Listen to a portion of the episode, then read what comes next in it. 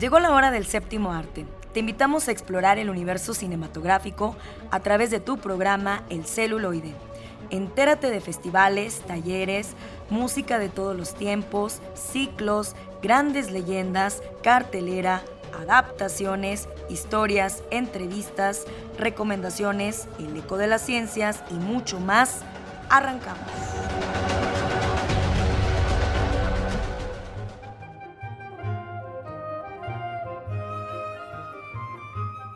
Amigos del celuloide, ya estamos aquí con ustedes a través de Radio Universidad 1190 de AM por la cultura y por el arte. En los controles, como siempre, nos acompaña Eduardo Carrillo.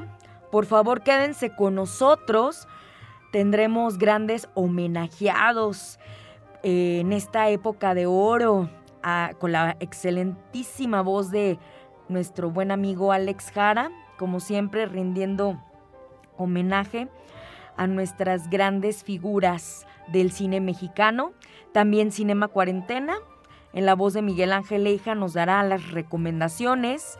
En nuestro lado ñoño tendremos Ford contra Ferrari de James Mangold. Así que quédense por favor al pendiente y si se quedaron con ganas, My Octopus Teacher del año 2020 también otra cinta que estará en la mesa del análisis de nuestro buen amigo Carlitos Buendía. Así que, por favor, no pueden cambiarle y si no nos escucharon, pues gracias que nos sintonizan a través del sistema podcast. Arrancamos. Homenajemos al cine de ayer. Época de oro. Estrella oaxaqueña del cine de oro triunfó en Hollywood y se nacionalizó estadounidense. La actriz protagonizó la primera película sonora de México. Hoy recordaremos a Lupita Tobar. Bienvenidos. Santita, si viera usted lo feliz que me siento cuando usted viene hasta aquí, cuando no hay clientes y yo no tengo que tocar, ni usted, Santita, que bailar. Hijo, qué buena desde que llegué aquí me pareció encontrar en usted un buen amigo. Y ahora que estoy triste. ¿Está triste? ¿Por qué, Santita?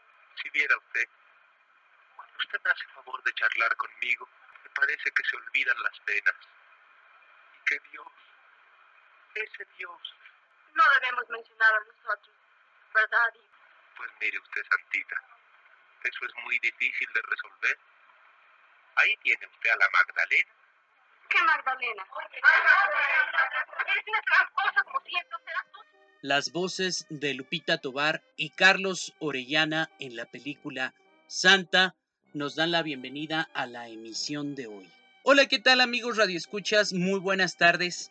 Excelente sábado de cine para todos ustedes. Guadalupe Natalia Tobar Sullivan nació el 27 de julio de 1910 en Matías Romero, Oaxaca. Su historia en el mundo del espectáculo inició cuando tenía 18 años, cuando fue descubierta por el documentalista estadounidense Robert J. Flaherty. Tras una audición a la que asistieron cientos de jovencitas aspirantes a estrellas, Flaherty la eligió y la llevó a Hollywood, encargado además de capacitarla para, para convertirla en una actriz completa. Lupita, junto con su abuela, viajó a Los Ángeles, con los gastos pagados por la empresa Fox.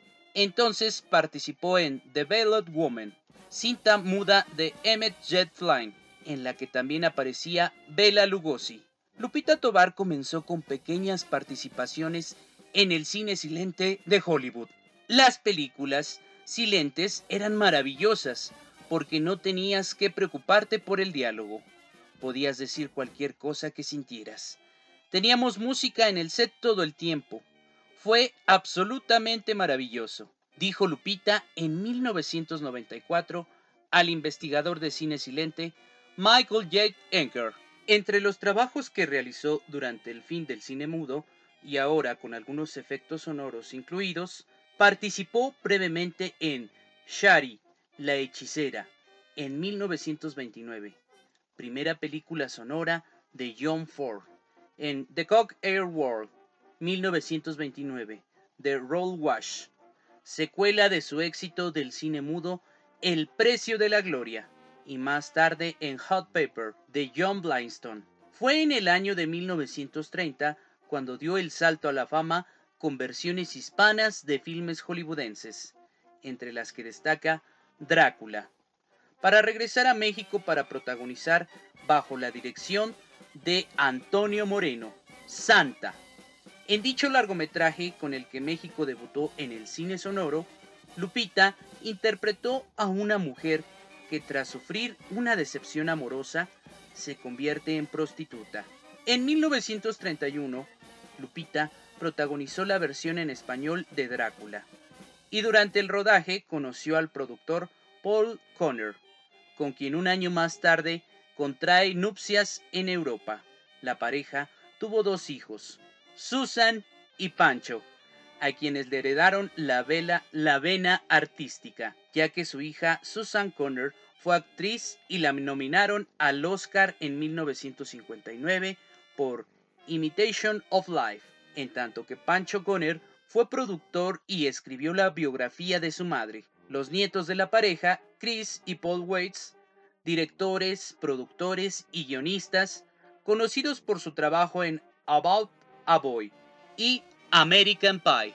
En México, la efervescencia del cine llegó con el proyecto Santa, del popular escritor, periodista y diplomático Federico Gamboa.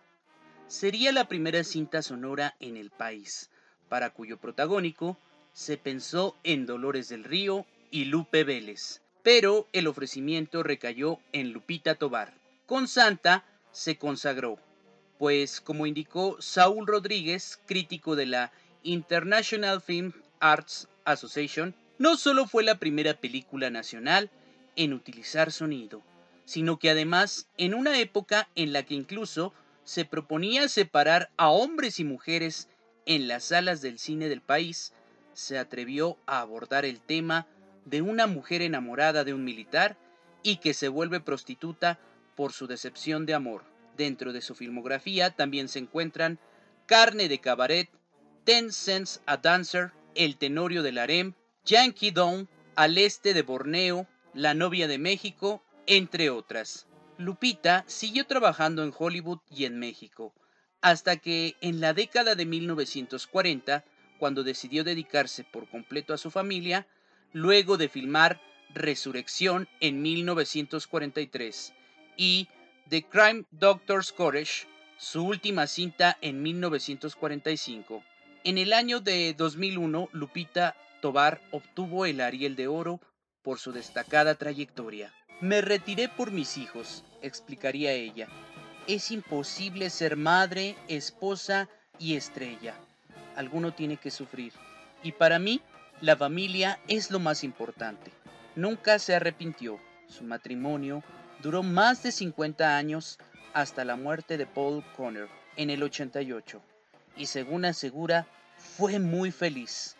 Además, los Conner dieron inicio a una de esas sagas familiares que tanto abundan en Hollywood. México nunca olvidó a una de sus primeras estrellas internacionales. Cuando Diego Rivera retrató a sus hijos Susan y Pancho, pidió a cambio poder pintar a Lupita en solitario.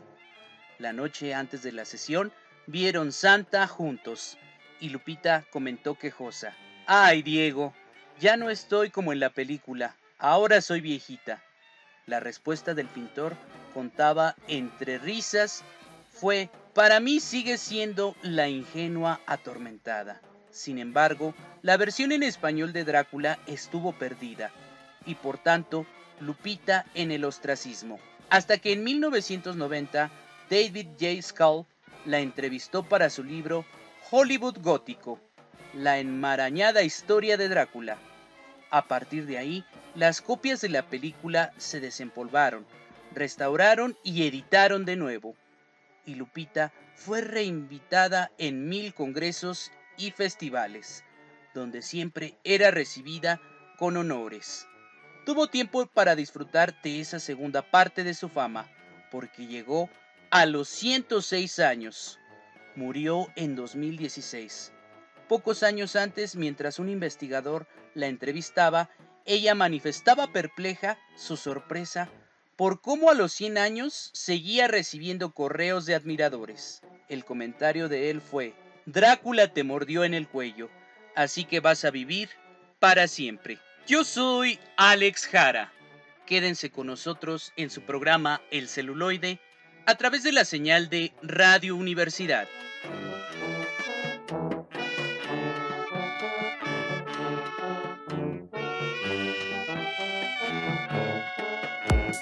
Llegó el momento de recibir a nuestros invitados. Escucha la entrevista.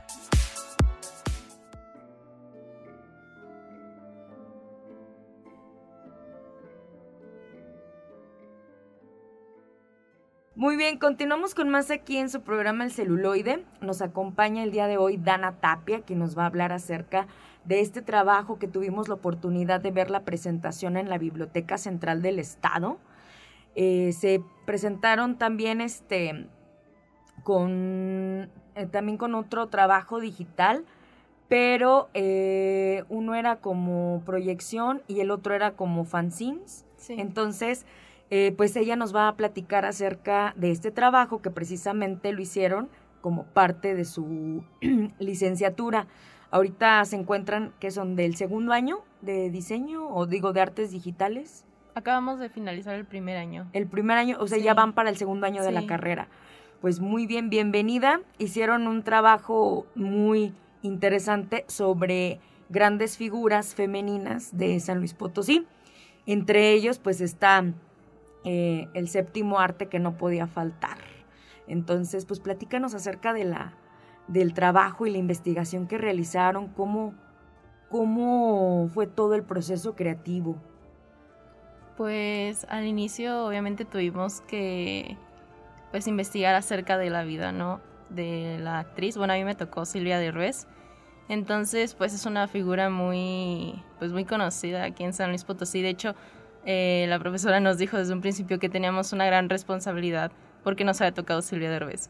Entonces sí fue como toda una experiencia para nosotras, eh, pues investigar acerca de su vida, conocerla mejor y pues en cada una de, las páginas del fanzine buscamos meter simbolismos de su vida, no solamente de su vida artística, sino también de quién era Silvia Derbez fuera del escenario, fuera de pues todas estas películas. Hablamos pues obviamente acerca de las películas más importantes, pero también tocamos temas un poco más personales eh, que pues encontramos bastante información en afortunadamente en las redes sociales y en internet muchas fotos de ella de cuando era joven y esas fotos las pudimos pues ocupar para pues crear más que nada nuestro fanzine está lleno de simbolismos. Y bueno, para nuestros radioescuchas, ¿podrías explicarles o describirles qué es un fanzine? Pues un fanzine es como una historieta, podría ser, en donde pues plasmas de... Es más que nada visual, sí hay información, pero muy poca información, solamente pues te basas en eso que acabo de decir, que son muchos simbolismos. Eh, es un trabajo en donde tú explicas, bueno, tomas la vida de un artista, de una persona importante y pues intentas plasmarla de una manera simple en la que las personas entiendan quién era y pues sin perder la esencia de esa persona. Así es. Eh, la materia en la que hicieron este trabajo, ¿cuál es? ¿Cuál es la cátedra en donde les encargaron hacer este tipo de trabajos? Es, fue en el, bueno, este semestre que nos tocó pues más que nada ahondar más en el diseño. Anteriormente no habíamos tenido clases tan pues de diseño habíamos tenido más teoría, entonces esta fue como nuestra primera clase en donde pudimos explorar un poco más acerca pues de lo digital, de cómo crear estas pues historietas digitales y cómo eh, tomar información y aparte, a partir de esa información pues crear algo que la gente pudiera ver y que pudieran entender que era lo que tú querías pues enseñarles. ¿Cómo se llama la carrera que ustedes están cursando? Eh, bueno, actualmente yo estaba en el tronco común que es estudios creativos, eh, pero mi carrera en sí se llama arte digital. Arte digital en el Tecnológico de en Monterrey. el de Monterrey. Muy bien, y pues le agradecemos a la maestra Chío Hernández que nos haya canalizado este trabajo y, y también este, a los alumnos que realizaron parte de estos fanzines, porque era de científicas, este, figuras también en la cultura y en el arte. ¿Y qué fue lo que más te apasionó, lo que más te haya despertado un gran interés eh, sobre la vida de Silvia Derbez?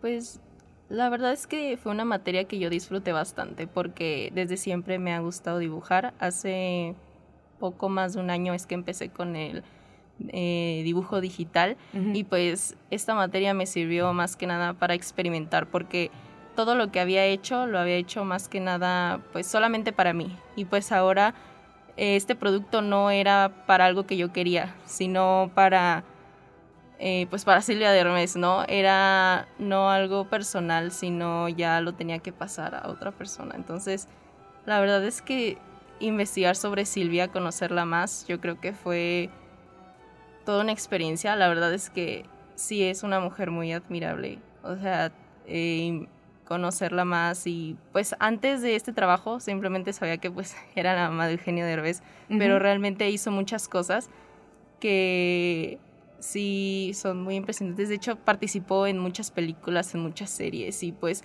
resumir su vida para nosotras sí fue un poco un reto porque hizo tantas cosas, tenía tantos simbolismos y representaba tanto para los demás, bueno, para su familia y también para sus fans que no sabíamos. O sea, sí fue bastante difícil, como sintetizar todo en un fanzine. Exactamente. Y eh, hicieron equipos de trabajo, como el equipo que se encargó de este trabajo o investigación sobre Silvia Derbez, ¿por quién está compuesto además de ti? Ah, por mi compañera que se llama Dalel. Bueno, nos pusieron en dúos. Yo estudio arte digital y ella está estudiando comunicación. Entonces ella se encargó, pues, más que nada de sintetizar esa información, de investigar, de hacer los textos y pues yo me enfoqué más en la parte del diseño. Así es, pues ya la tendremos también aquí para platicarnos sobre esta experiencia, en, pues una probadita de lo que es esta carrera.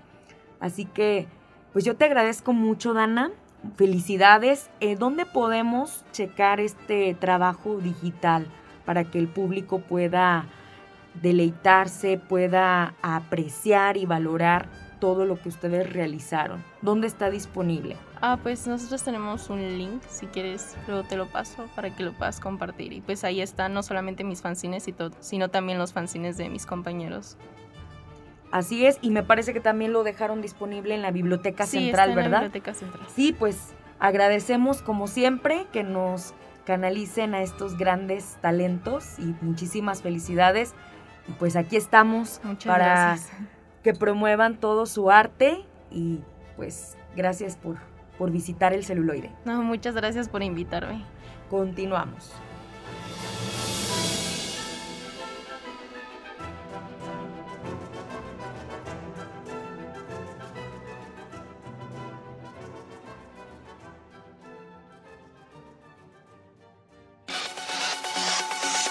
Y llegó el momento de las recomendaciones. ¿Qué hacer en este fin de semana?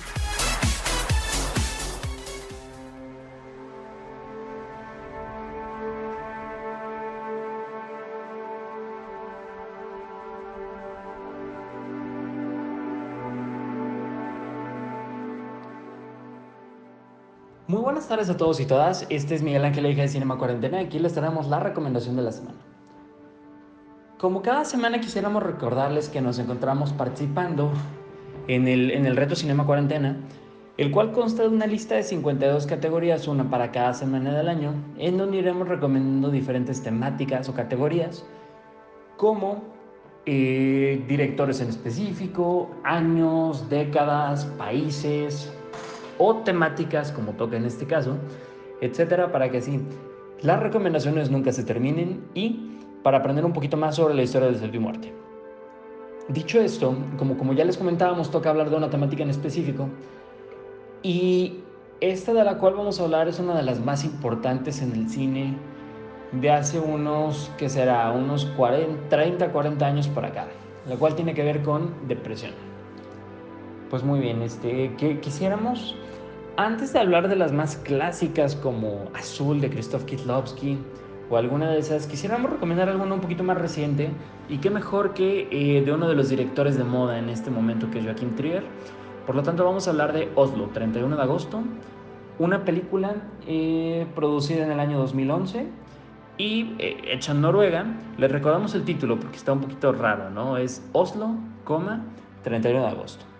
La película, como ya comentamos, está dirigida por Joaquim Trier y cuenta con una duración de una hora con 35 minutos. Como estamos acostumbrados a hacerlo durante esta sección, comenzaremos leyendo brevemente el argumento y después pasaremos a platicar sobre por qué vale la pena invertir nuestro tiempo en verla. Anders se toma el día libre de su tratamiento de drogas para ver a sus amigos y buscar trabajo. Literalmente es la reseña pobremente escrita en Google, por lo tanto vamos a platicar por qué vale la pena verla. La depresión es una de las principales preocupaciones del mundo actualmente. Seguramente durante toda la historia nos ha afectado, pero hasta hace no muchos años se le empezó a dar prioridad a, este, que es uno de los temas tan así que se le que califica como la enfermedad moderna. Se estima que en el mundo hay alrededor de 300 millones de personas que la padecen. Entonces, como no puede ser de otra forma, el cine siempre ha servido como uno de los medios en donde más posibilidades tenemos para expresar sentimientos o ver representadas nuestras angustias o la manera en la cual nos sentimos dentro para identificarnos con personajes en la pantalla. Por lo tanto, es muy importante darle atención a este tipo de temas y Oslo 31 de agosto es la película perfecta para hablar de eso. Ay, pido una disculpa por el cambio de voz, es que esto no de... Pero bueno. Pues muy bien, nos encontramos con Anders. Es un joven de 34 años que intenta suicidarse en medio de un proceso de rehabilitación por adicción a las drogas y al alcohol. No se atreve a dar el paso final y decide seguir con la terapia, pero traumatizado por las oportunidades que ha desaprovechado y por las personas a las que ha decepcionado. Todavía es joven, pero de alguna u otra manera siente que, como comentamos a sus 34 años, su vida ya ha terminado. Un día, como parte del proceso, tiene que salir del centro en donde está recluido eh, e ir a la ciudad, ir a Oslo, a acudir a una entrevista de trabajo que empezó muy bien, pero su misma cabeza eh, la echó a perder. Entonces, eh, después de dejar esa, esa entrevista de trabajo, ah, comienza a dar un paseo por la ciudad y, y pues vuelve el recuerdo, vuelven los recuerdos de sus, de sus años anteriores y eh, esto se suma que termina encontrándose con sus viejos amigos a los que llevaba muchísimo tiempo sin ver, ¿no? Eh, todo, para todo esto hay que seguir tomando en cuenta de que él está convencido de haber desperdiciado su vida y en esa noche de reencuentros volverá a recordar todas las oportunidades que ha malgastado a lo largo del tiempo y sobre todo a las personas que ha decepcionado. Eh, así que traumatizado el pobre Anders por haber arrojado su vida a la basura, según él, a pesar de que todo el mundo intenta darle esperanzas, intentará reflexionar sobre los errores del pasado, abriendo una pequeñita puerta entre toda la basura interior que tiene a la posibilidad del amor, de una vida con futuro y la esperanza de imaginar que probablemente el mañana pueda traer un nuevo rumbo que seguir, una nueva vida que estrenar y por la cual valdría la pena luchar.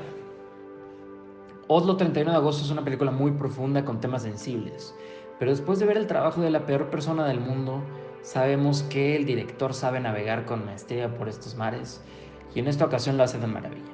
Por lo tanto, una película que todo el mundo debería de ver, sobre todo si te sientes identificado con estos temas, puede ser que te sirva de algo.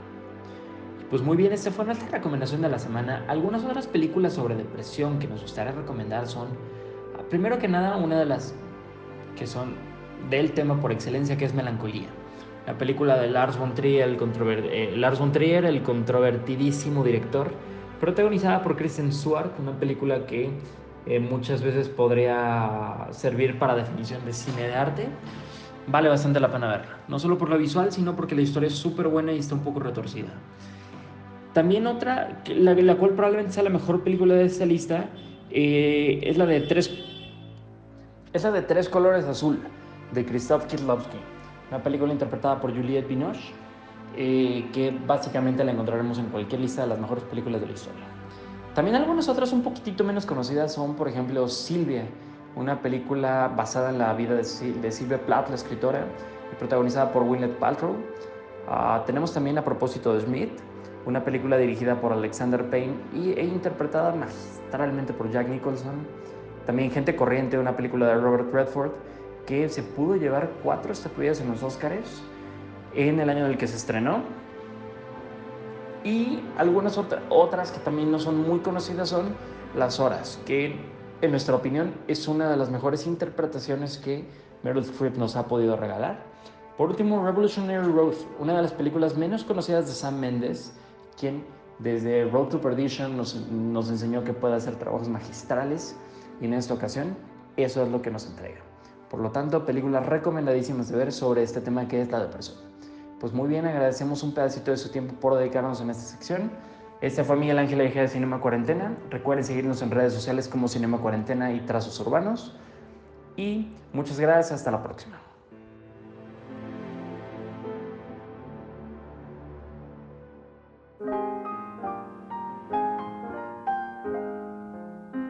Bienvenidos a la sección de ficción, cómics y otras rolas, donde ahondaremos en elementos de la cultura nerd. Adelante con esta sección.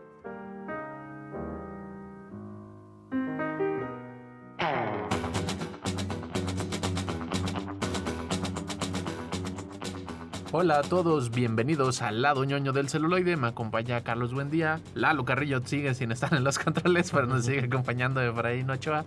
Yo soy Oscar Ramírez y queremos compartir contigo una linda película sobre carros que van bien harto rápido. Porque nada más. No, hay, hay unas es una película muy profunda sobre la amistad de dos hombres. Después de la guerra. Después de la guerra y el de, y el de cómo hacerle ir un carro más rápido. de cómo dejar en ridículo a los italianos. Por contra Ferrari, esta película que actualmente está en la plataforma de Disney Plus. Está como como colección de, Disney de, oye, ya no tenemos tantas caricaturas, tráete una de esas pelis de los estudios que compramos, a ver cómo, cuál es familiar. los niños no son los que pagan, hay que ponerle algo al público adulto. Que nos va a hablar de un momento histórico, de, esas cosas que es muy importante para un séquito de la población, pero para todos los demás es como ni idea de que eso ocurrió. Creo que este es el gran problema de esta película, que justamente nos va a contar la historia de cómo Ford intentará y luego logrará ganar la carrera de Le Mans, una de las carreras más importantes, las 24 horas de Le Mans, a la escudería de Ferrari, mientras este, Ferrari está en una crisis financiera muy fuerte que está a punto de ser comprado o comprar Fiat. Y Ford está justamente en el mismo punto en un problema dramático que le pega muy fuerte al hijo de Henry Ford, porque él trata de ser lo que su padre y la compañía va para abajo y están por lanzar el Mustang como el gran concepto de carro que sería un desastre inicialmente, pero luego Mustang se convertiría en un icono para la compañía de Ford y en el Inter, en esta pelea hay una historia que se quedó olvidada por mucho tiempo, sobre todo en el público, ¿no? O sea, en el gran espectador, lo que dice Carletos que esta película sí es para los especialistas, sí son para esos fanáticos de las carreras y nos contarán este fragmento, este momento histórico de Shelby, que sería el, un gran diseñador de autos para Ford y el gran conductor que se perdió. Su historia quedó perdida en el tiempo y justamente acabo de olvidar el nombre del conductor, un conductor irlandés que llevarían a la escudería de Ford a vencer justamente a Ferrari en su segunda carrera, no solo quedando con el carro que diseñarían para Ferrari, que queda para Ford, perdón, sino con tres carros de la, de la escudería Ford ganarían el primero, el segundo y el tercer lugar en la carrera de Le Mans, que han sido los últimos estadounidenses en ganar esta carrera europea. Ken Miles, interpretado por Christian Bell. Christopher Bell. Ken Miles. Christian Bell, perdón, este, para que con la dupla de Shelby como Matt Damon, van a llevar esta historia en donde es pues, básicamente es como, por una parte es la cosa como histórica, este, para los fanáticos de la, del automovilismo, sobre cómo eh, mostrar los carros, mostrar como este proceso de cómo pasan de, de ellos tener su vida y tener sus talleres y, y, ser como estos outsiders de la industria, a ser llamados por la empresa más grande, es decir, necesito tu ayuda, ten todo este dinero, crea algo nuevo, crea algo que pueda romper este los parámetros que, con los que actualmente competimos y llévalo a la carrera más complicada del mundo y más peligrosa para que ganes. Mientras ellos dos trata como de, por otro lado, de la historia de dos hombres y la masculinidad de los 60 Luchando contra la industria. Ah, porque... porque es el gran discurso de la peli, ¿no? Sí, es algo muy extraño en donde no, no hay mujeres en toda la industria. Tal vez como por un proceso de histórico de, de A mí me gusta diferencias. el papel de la esposa de Ken. Que pues están perdiendo la casa, acaban de perder un taller. Ken es un personaje que es alguien que ama los motores, al oír los motores sabe que, que está fallando, al escuchar un carro sabe dónde se va a romper, cómo conducen y demás. Y tiene este como superpoder con las máquinas, por decirlo de una forma. Y cuando está en este punto crítico, lo invitan a que él sea el conductor de este nuevo proyecto para ganar el Le Mans. Y le oculta todo a su esposa esta, este sueño que tiene él de ser un gran corredor y este amante de los motores. Porque es muy peligroso y le ha prometido a su esposa de no, ya no voy a hacer algo que sea muy peligroso. Porque creo que también tiene como un problema de salud, ¿no? El otro, Shelby, Ah, es ya. el que tiene problemas en el corazón, porque él ya había ganado Le Mans años antes y es- él era conductor también y tras todas esas emociones altas, revoluciones por minuto, le han acelerado el corazón y está a punto de recibir un paro cardíaco en cualquier momento si seguía haciendo eso. Entonces esta dupla de extraños personajes, De pareja cual- dispareja, de- sí, una porque se odian dispareja. al inicio. aunque son súper amigos de toda la vida, Ajá.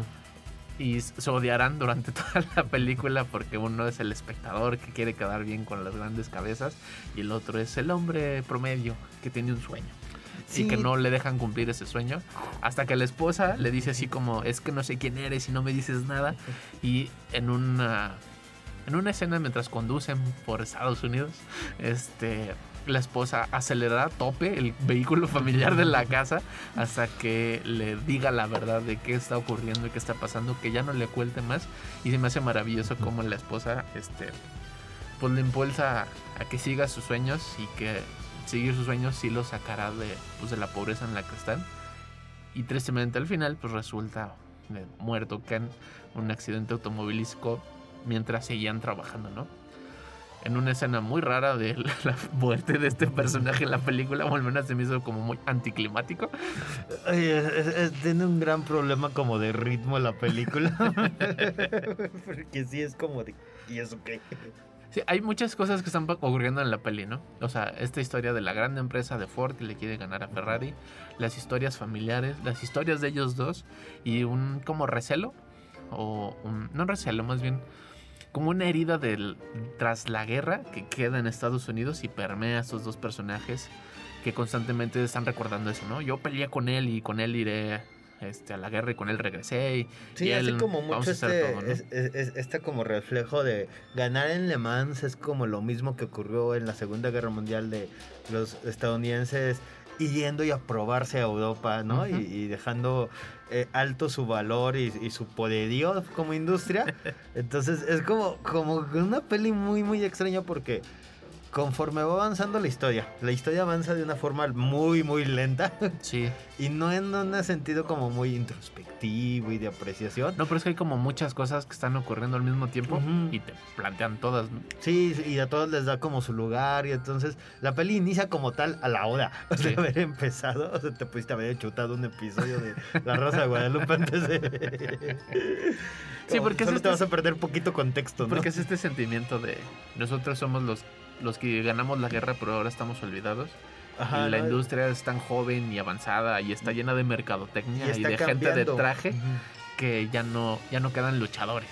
¿no? Sí, y entonces se vuelve como una cosa muy extraña porque por un lado, este, la, la- industria, o sea, como la línea de la historia de la industria es como esta crítica al de esos señores trajeados que no dejan a los hombres de verdad de ensuciarse y, y ar- y arrancar carros a toda Y velocidad. explotar cosas. Y por otro lado, los, lo- los hombres de la industria es como esos señores alemanes y sus cosas eh, europeos Europeos. y sus camisas floridas y, y hacer carros para la juventud. Como, entonces como que siempre hay un outsider dentro de una industria que es una industria que como que desde la perspectiva de alguien que no conoce nada de automotriz es como pues es muy homogénea, ¿no? La, la- la industria automotriz.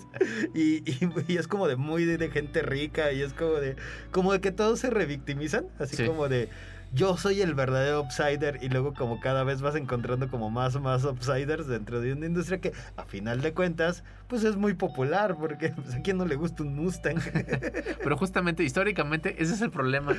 O sea, la historia de Mustang lucha mucho, que queda en un segundo plano, porque hay otra historia que se olvidó, que es la historia de este vehículo, el GT, que luego harían mucha referencia en la película Gone in 60 Seconds.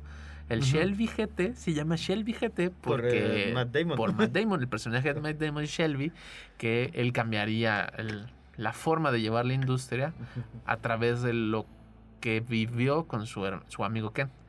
Que Ken queda olvidado, que él es el que da las mejores ideas para poder revolucionar el vehículo y convertirlo en el vehículo que al final ganaría el Le Mans. En una, creo yo que sí bastante intensa lucha, porque Ken es el personaje que no se va a dejar vencer por nadie, él no se va a menospreciar y él no va a hacerse menos si rompe como con sus valores y lo que él cree que debe ser correcto. Shelby no quiere romper esos valores, pero quiere quedar bien con los demás. Y Shelby, al ser su jefe de cierta forma, cuando están corriendo en Le Mans, al final, este, Ken hace lo imposible, logra una vuelta perfecta de Le Mans, logra sacarle más de tres vueltas, una cosa así, a la escudería de Ferrari. Y él está a punto de quedar en primer lugar por dos vueltas. O sea, es una ventaja impresionante de un conductor del vehículo.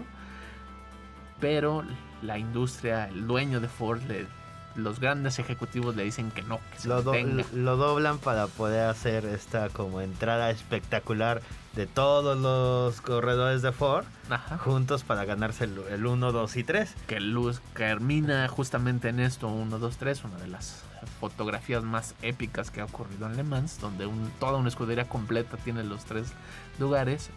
Ken logra su objetivo principal, o sea, su yo interno logra vencer todo esto que tiene que lograr en hacer la vuelta perfecta y luego dice, ok, está bien, voy a ceder por mi amigo Shelby y vamos a hacer lo que ellos dicen porque pues ya no, no necesito más. Yo ya cumplí lo que venía a hacer y vamos a hacer lo que los ejecutivos y por hacer justamente eso de cierta forma le pues le es arrebatado el primer lugar queda en segundo lugar porque si no son muy aficionados a las carreras Le Mans el arranque de la carrera no comienzan dentro de sus vehículos están en el área de pits y la distancia que hay de donde está su vehículo al arranque de la meta todo eso suma y resta al conteo final. Y eso, por haber hecho eso, la ventaja que tenía Ken se reduce y queda en segundo lugar y queda olvidado en la historia del automovilismo. En la historia general del automovilismo para este en este crecimiento de los dos personajes donde se dan cuenta que los dos se habían equivocado y que lo único importante es seguir, porque lo único que los motiva es construir carros. Es una película que, que toma como, co- tarda mucho en llegar a este punto, como la última media hora, 40 Oh, sí. minutos, que es la, la carrera que acabas de describir. Y eso es donde por fin como culmina. Y culmina como muy bonito porque toda esta historia la, la cuentan a través de puros carros. Entonces, si realmente se siente que, que, que estás viviendo la carrera desde la perspectiva de los pilotos, desde la perspectiva de sus equipos, este como que trabajo de edición que hacen, como para poder ir mezclando cachitos, como dentro de la misma carrera hay momentos que eh, igual son de tensión, hay momentos como de tranquilidad, que tienen como su propia historia dentro de la propia carrera, Sí. como varias cosas que van como de todo lo que se estuvo hablando y van cerrando ahí a través de solo una carrera, que creo que es donde como la, la película llega como a su punto más brillante, Sí. en donde todo este reflejo que venimos contándoles de una forma a veces hasta como tediosa de gente platicando Se va a resolver. se va resolviendo esa en solo la carrera, ¿no? En solo un trabajo de edición, en un trabajo de montaje, que dices, sí te emociona, o sea, es, es como de, sientes el rugido, ¿no? Si le subes a la tele y, y dices, wow, sí, ¿no? Yo lo voy a lograr, no lo voy a lograr, como que se estrelló tal personaje. Y te detienes y es como, ah, chis, nada más era eso. Ajá, sí, sí, sí, sí. Y e- es un momento en donde dices, ya, o sea, ya llevo media hora, debí estar viendo a este señor correr.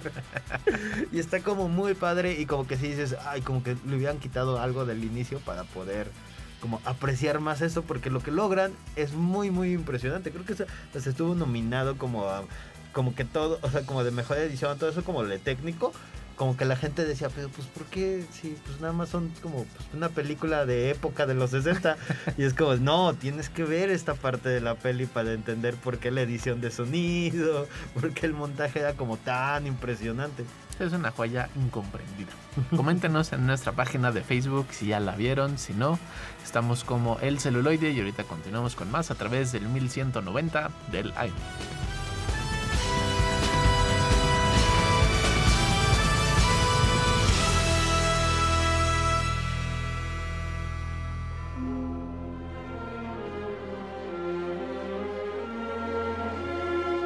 Les voy a hacer una recomendación que no pueden rechazar. Escucha bajo tu propio riesgo.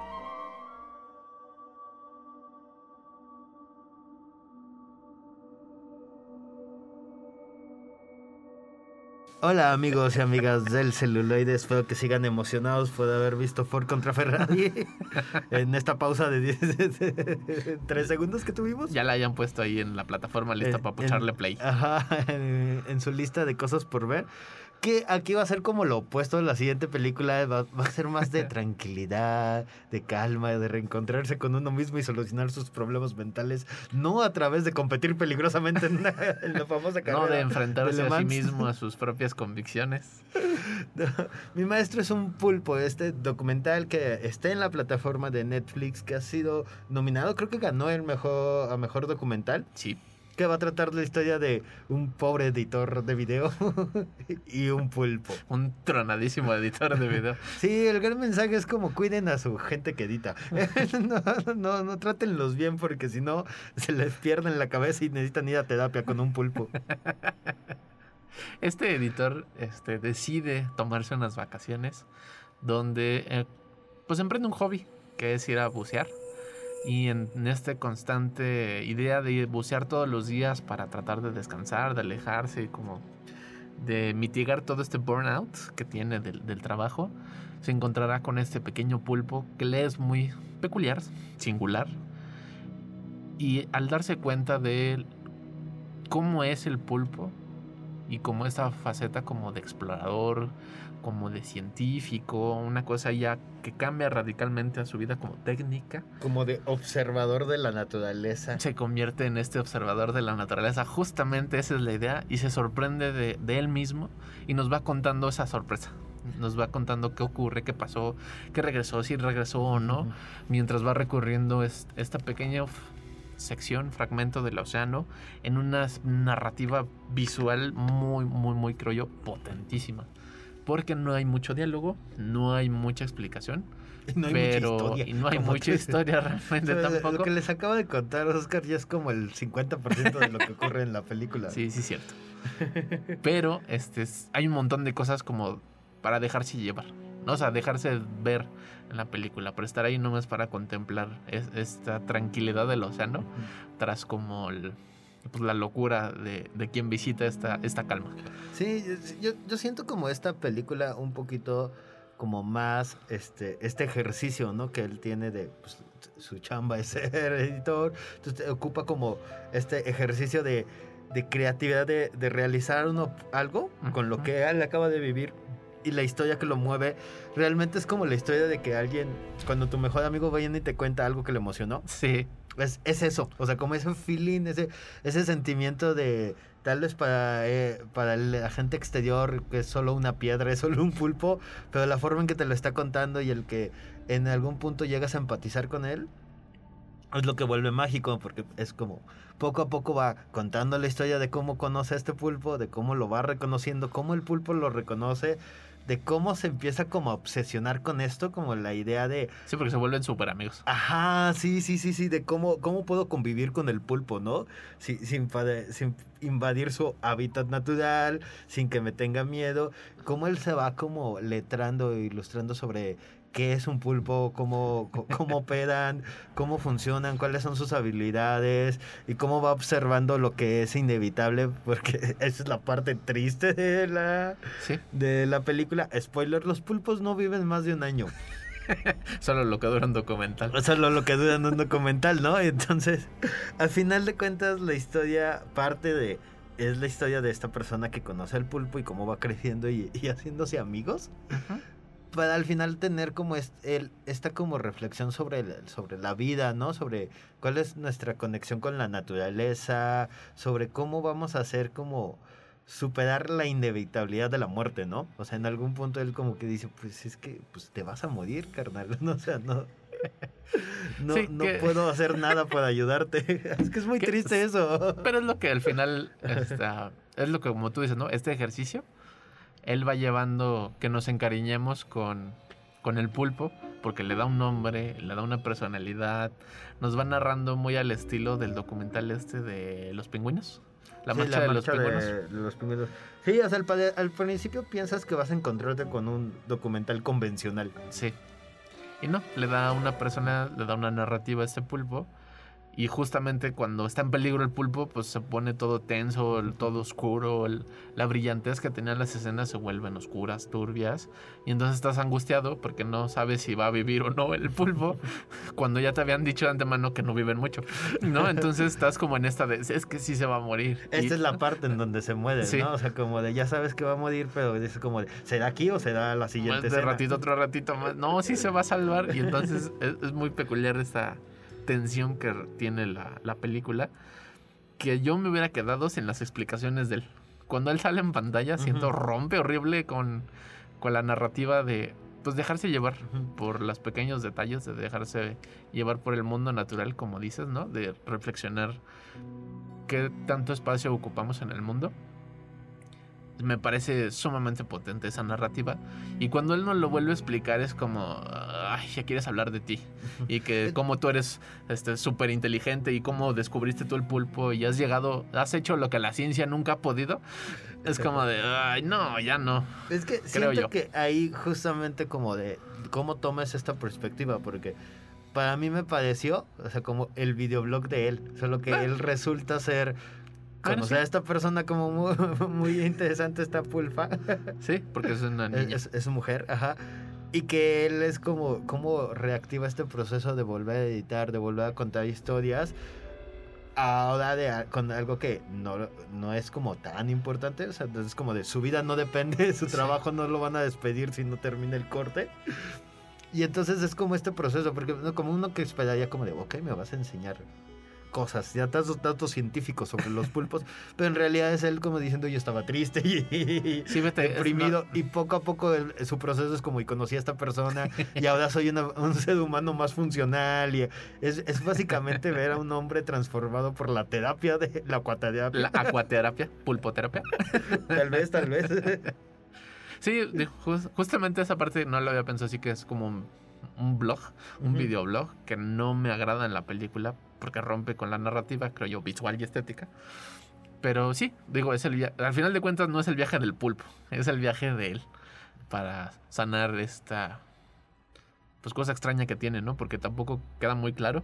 Sí, nomás dice que, que se siente cansado de su trabajo y entonces, o sea, pues eso abre como un, un- un punto muy amplio, como de, pues puede ser como de, pues necesitaba unas vacaciones, ¿no? Tal vez estuvo trabajando más horas, o sí como de, es algo de vida y muerte. Sí, el, asunto es que pareciera eso, ¿no? Necesitaba vacaciones, pero dentro de sus vacaciones se da cuenta que había algo más, que necesitaba algo más.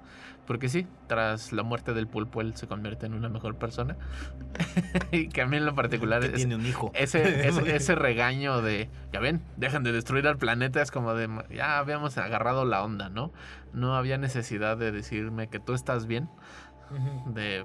Porque ya había quedado claro, ¿no? No, no me regañes, me cae bien gordo cuando los videos te regañan, en vez de mostrarte esa otra parte que ya lo había logrado, ¿no? La empatía con, con un pulpo.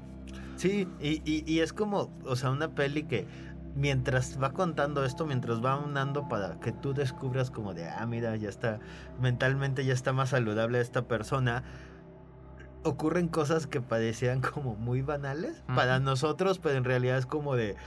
"Ah, eh, un tiburón atacó esta, esta pulpa y entonces es como de súper dramático y luego es como de oh no este se me cayó la cámara y entonces ya me tiene miedo y entonces otra vez se vuelve como súper dramático y entonces es como estas pequeñas cosillas que para nosotros es como de aventuras que tienes con tu amiga pulpa.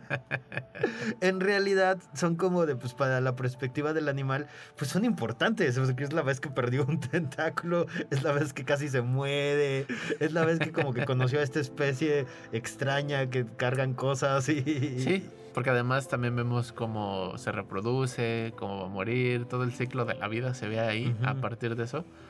Y creo que esa parte es bellísima en el documental, ¿no? O sea, aunque él lo cuenta desde me tiene miedo y demás, es importante que sabe como mu- muy claro de que no quiere alterar el, el ambiente, aunque sabemos que es imposible, la subjetividad y la objetividad, este, pero todo lo que cuenta debajo del mar y por qué, cómo lo cuenta y cómo lo vemos y cómo reflexiona, pues da un, este lindo cuento de la vida, estas historias sobre la vida y de cómo las cosas importantes pues no son el trabajo principalmente, que es la razón por la cual está ahí.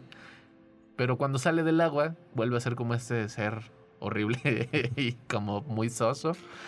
Porque deja de ser sorprendente, creo yo. Es lo que más me molestó. Todo lo que cuenta cuando está abajo es sumamente sorprendente. Y te lo cuenta tan chido que tú te sorprendes de esa cosa como banal de, ay, mire, acabo de juntar unas piedritas. Ajá, y tú, wow, sí. las piedritas. Creo, creo que es una película que pone eh, tu capacidad del asombro Sí. a, a- a discusión y en donde si, si tú lo tienes, si tú tienes esta capacidad de poder como ser feliz viendo cosas que, que existen en tu Ya la mundo, lograste. Lo, lo vas a disfrutar. Mi maestro un pul- es un pulpo. Esta película de Netflix, véanla completamente. Realmente es una gran recomendación. Es una gran película. Es muy bonita y no Sí. dura mucho. Es dura lo, lo- lo justo, lo que, lo que tiene que quedar. Así que ya saben, escríbanos. Estamos en Facebook como El Celuloide y podemos escuchar qué, qué animal es su maestro. Mi gato me, me enseñó a ser feliz. Ajá, Leemos sus mensajes, aceptamos recomendaciones de alguna película que quieran que hablemos y pueden escuchar este y otro episodio en Spotify. Nos encuentran como, ra- como el celuloide Radio Universidad. Ahí estamos todas las semanas episodios nuevos, ya que transmitimos todos los sábados a las 3 de la tarde por el 1190 de AM. Nos escuchamos la próxima. Chao. Bye.